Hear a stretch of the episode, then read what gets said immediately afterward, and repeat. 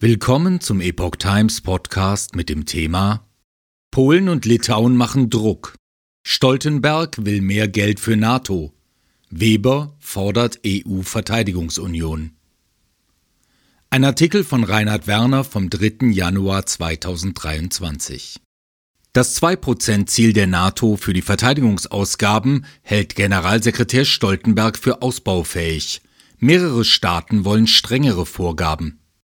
NATO-Generalsekretär Jens Stoltenberg hält mit dem 2-Prozent-Ziel des Militärbündnisses das Ende der Fahnenstange für noch nicht zwingend erreicht.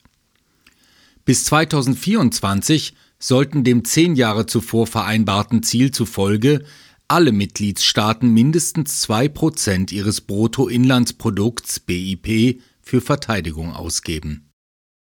Am 11. und 12. Juli wird in Litauens Hauptstadt Vilnius der nächste reguläre Gipfel des Bündnisses stattfinden. Bis dahin will Stoltenberg Ministertreffen und Gespräche in den Hauptstädten aller Mitgliedstaaten führen. IW rechnet nicht mit langfristiger deutscher Zielerreichung. Noch nicht alle NATO-Staaten erfüllen bislang die Vorgabe. Deutschland etwa erreichte trotz der sogenannten Zeitenwende und des im Vorjahr beschlossenen Sondervermögens für die Bundeswehr nur etwa 1,44 Prozent. Die 100 Milliarden Euro für diesen Sonderfonds wird einer Studie des Instituts der deutschen Wirtschaft IW nur kurzfristig für eine Steigerung sorgen. In den Jahren 2024 und 2025 könnte Deutschland demnach das 2-Prozent-Ziel erreichen. Allerdings rechnen die Forscher schon für die darauffolgenden Jahre wieder mit einem Rückgang auf 1,8 bzw. sogar 1,2 Prozent. Während Deutschland chronisch um das Erreichen des 2-Prozent-Ziels kämpft, geht dieses einigen Mitgliedstaaten der NATO immer noch nicht weit genug.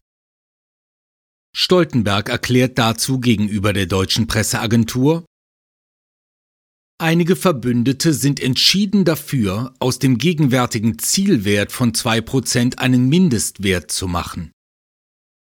Ziel der NATO würde Deutschland knapp 85 Milliarden Euro abverlangen. Neben Großbritannien haben sich vor allem Staaten wie Polen und Litauen für einen Ausbau des 2%-Ziels ausgesprochen. Sie begründen den Vorstoß mit dem Krieg in der Ukraine. Beide Länder fühlen sich in besonderem Maße von der Russischen Föderation bedroht. Gemessen am BIP von 2021 würde Polen das 2%-Ziel mit einem Verteidigungsetat von 13,48 Milliarden Euro erfüllen. Litauen müsste demgegenüber etwa 1,3 Milliarden Euro aufbringen. Gleichzeitig müsste Deutschland schon knapp 85 Milliarden Euro für seinen Verteidigungshaushalt einplanen, um der Vorgabe zu genügen. Im Jahr 2021 betrug der Haushalt des Bundesverteidigungsministeriums auf der Grundlage des damaligen Nachtragshaushaltsgesetzes 46,9 Milliarden Euro. Die deutsche Bundesregierung weist jedoch in diesem Zusammenhang darauf hin, dass Ausgaben für Friedenssicherung und Entwicklungszusammenarbeit ebenfalls zu berücksichtigen seien. Die zivile Friedenssicherung sei ebenfalls ein Beitrag zur kollektiven Sicherheit, argumentieren auch ihre Verteidiger. Protagonisten höherer Ziele profitieren von EU-Haushalt. Gleichzeitig gehören jene Länder, die derzeit am vehementesten auf eine Ausweitung des 2%-Ziels drängen, zu den größten Nettoprofiteuren des EU-Verteilungsmechanismus. Jüngsten Berechnungen der deutschen Presseagentur zufolge steuert Deutschland einen Nettobetrag von etwa 25,1 Milliarden Euro zum Gemeinschaftshaushalt bei. Indirekt profitieren davon auch osteuropäische Mitgliedstaaten entlang der Grenze zu Russland. Polen ist demgegenüber mit einem Beitrag von etwa 11,8 Milliarden Euro der nominell größte Nettoempfänger innerhalb der EU. Litauen ist der größte Nettoprofiteur pro Kopf aus dem Haushalt der EU. Großbritannien ist unterdessen mit dem Brexit als Nettozahler an die EU ausgefallen. In der Tendenz sind es demnach Länder, die entweder von einer Nichtmitgliedschaft in der EU oder einer Nettoempfängerposition profitieren, die nun gerne mehr für die NATO ausgeben wollen. Stoltenberg hält höhere Verteidigungsausgaben für unvermeidlich. Innerhalb der NATO stehen neben Deutschland auch Belgien und Kanada dem Ansinnen Polens und Litauens kritisch gegenüber. Auf Verständnis stoßen sie allerdings bei Stoltenberg selbst. Er betont, eine weitere Erhöhung der Verteidigungsausgaben lasse sich kaum vermeiden. Zitat Die NATO ist dafür da, dafür zu sorgen, dass ein Konflikt wie der in der Ukraine nicht über die Ukraine hinaus eskaliert.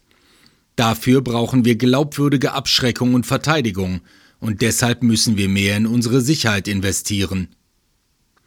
Es sei natürlich immer einfacher in Bildung oder Infrastruktur zu investieren, so der Generalsekretär.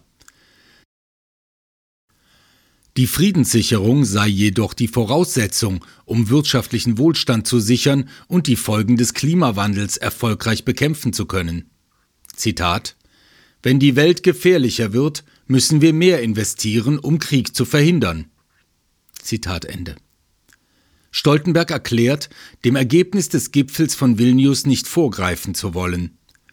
Allerdings gehe er davon aus, dass sich alle Verbündeten darüber im Klaren seien, dass der Krieg in der Ukraine Investitionen in die Verteidigung noch wichtiger mache. Weber will moderne NATO-Panzer für die Ukraine. Unterdessen fordert der Chef der Europäischen Volkspartei EVP, Manfred Weber, eine deutlich intensivere militärische Zusammenarbeit in der EU. Gegenüber der Mediengruppe Bayern, Dienstagsausgaben 3.1, 3.1., erklärt er, die EU-Staaten müssen jetzt endlich den Aufbau einer europäischen Verteidigungsunion angehen. Zitat Ende. Vorerst bedeutet das gemeinsame EU-Regeln für den Export von Rüstungsgütern, damit eine gemeinsame europäische Wehrindustrie entstehe. Außerdem erklärte Weber, und wir brauchen gemeinsame Projekte wie den Aufbau eines Raketenschutzschirms für die EU. Bundeskanzler Scholz und Frankreichs Präsident Macron sind gerade dabei, eine historisch entscheidende Weichenstellung zu verpassen. Zitat Ende. Zudem müsse die Bundesregierung, Zitat, mit den NATO-Partnern die Lieferung von modernen Panzern, Zitat Ende, an die Ukraine koordinieren. Neue und bessere Waffen für die Ukraine seien, Zitat, aktuell leider die beste Möglichkeit, zügig zurück zum Frieden zu kommen.